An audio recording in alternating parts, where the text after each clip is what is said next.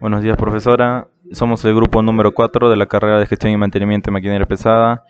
Vamos a narrar la dramatización de la obra Horror en la Casa de Alberti. Somos el grupo 4 y los integrantes es Jan Cáceres, Edgar Linares, Joelin Caguanaco, Franco Arana y José Andrés Concha. Cuando Mario vio de lejos a Felipe, su hermano menor, corrió por la avenida Erich para evitar que el niño entrara en ese lugar abandonado. La junta de vecinos en aquel barrio de Exeter había clausurado esos terrenos y los padres de la localidad prohibieron a sus hijos entrar en ese sitio. Se decía que quien irrumpía en el antiguo hogar de Lucio Alberti no salía vivo de allí.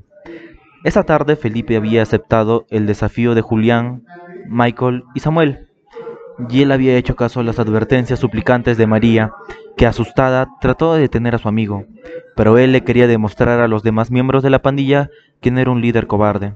Tenía las agallas suficientes para entrar en la casa maldita y volver con una prenda de Lucio como prueba de su valor. Llegaron a la puerta del curso del pandillero. Era el 6B. Se detuvo un momento para decirle algo a Antonio, que andaba con el brazo medio levantado, con la carta en la mano, como para que ni se arrugara en lo más mínimo.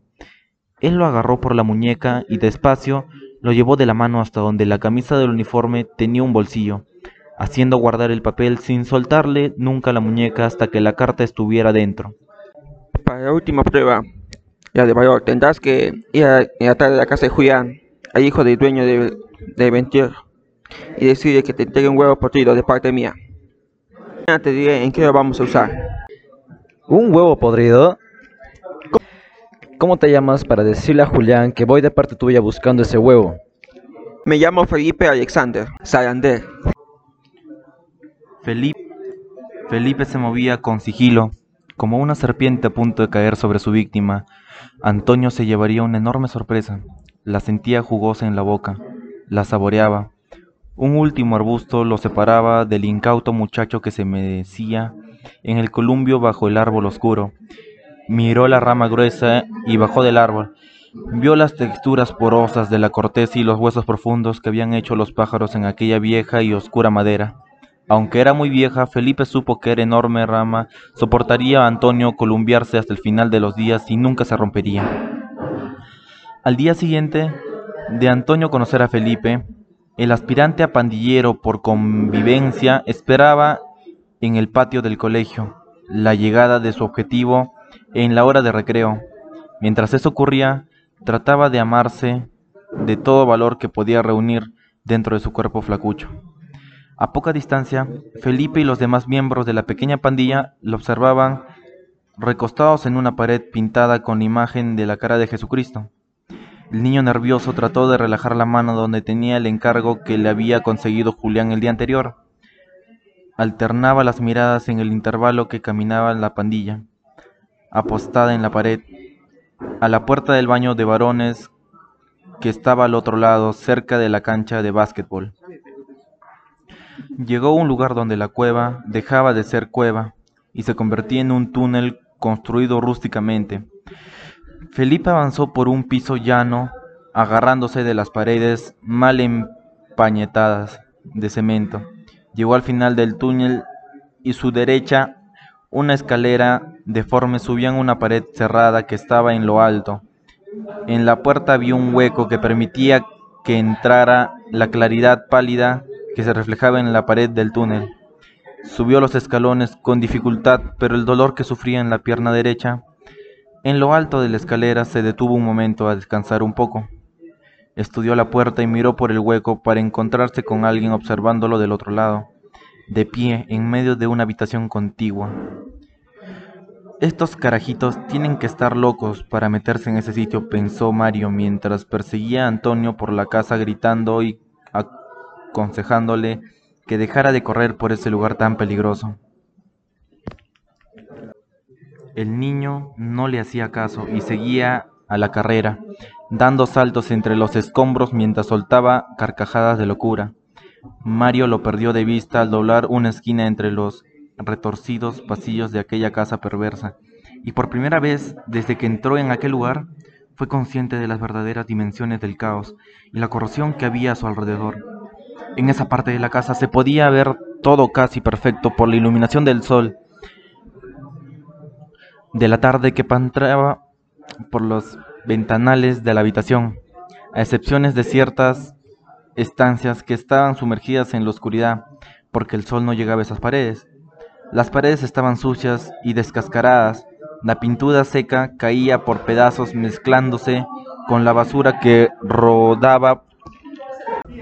Las habitaciones estaban decoradas por muebles destrozados, llenos de polvo y telarañas.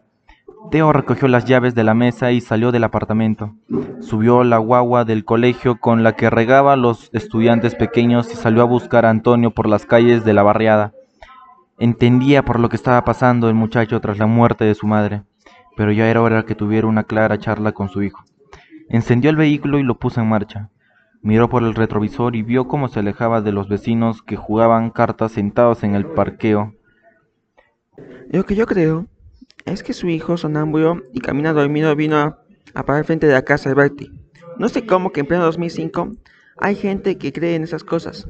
Darle tanto caco a esa fantasía de lo que ella vivió media lunática. Algunas personas no deberían de- ver películas de terror. El agente Marco le agradeció con una buena propina a la mesera por el servicio prestado. Salió a la calle y vio las planchas de metal clausurando el terreno de los Alberti. Esa misma noche le hizo una visita a la familia Salander. Felipe luchaba contra sus miedos, siguiendo dolorosamente, a causa de su herida, al viejo en la oscuridad en aquella casa maldita. Aquel extraño señor se movía, iluminando con un pequeño foco el camino entre la suciedad como si supiera exactamente dónde se dirigía. Felipe se confiaba en él, pero prefería su compañía a estar solo en esas habitaciones de terror. Espera un momento, muchacho. Necesito que te, que te quedes quieto y no hagas ningún ruido. Creo que viene para acá. Deberías de irte, niño. Esta podría ser tu última oportunidad de salir de aquí con vida. No estás preparado para lo que se avecina y yo ya tengo bastante peso sobre mi conciencia para también cargar con la culpa de tu muerte. Felipe se asustó mucho, más de lo que ya lo había estado anteriormente, y se arrepintió por toda la vida al aceptar aquel desafío en la, pe- en la pandilla. Ya no quería ser el más arretado, ya no quería ser el líder. Le dejaría el puesto a Julián, si así él lo quería. Desea estar con sus compañeros en esos momentos y nunca haber entrado en la casa. Al fondo pudo ver una pequeña lámpara sobre un escritorio antiguo de madera oscura que se encontraba frente a una ventana, por donde se colocaba la luz de la luna que flotaba sobre el manto de aquella noche oscura. Hacía varios días que Salomón no estaba en el cuartel general. Las, es- las instalaciones del hotel Talarión en Sitter eran estupendas, pero prefería la familiaridad del Biasp, que lo hacía sentir en casa.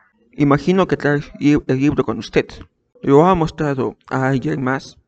No, no le he mostrado a nadie, señor. ¿Quedó algún testigo que pueda comprometernos de alguna manera? Nunca dejo testigos, señor, tal como le gusta a usted. Bien hecho, ejecutor Price. Como siempre, su trabajo ha llenado todas nuestras expectativas. Nunca deja de sorprendernos con su talento. Reconozco que traer este libro no estaba en ecuación cuando decidimos mandar a Seda. Bendita nuestra suerte, gracias a usted. Nos ha proporcionado lo que tanto necesitábamos para poder en marcha nuestro más grande plan y cumplir nuestro propósito en este mundo. Un servicio único que solo nosotros, una, esta antigua organización, le puede brindar a la humanidad. Caballeros, es hora de culminar los preparativos e iniciar la operación. Salto en la oscuridad.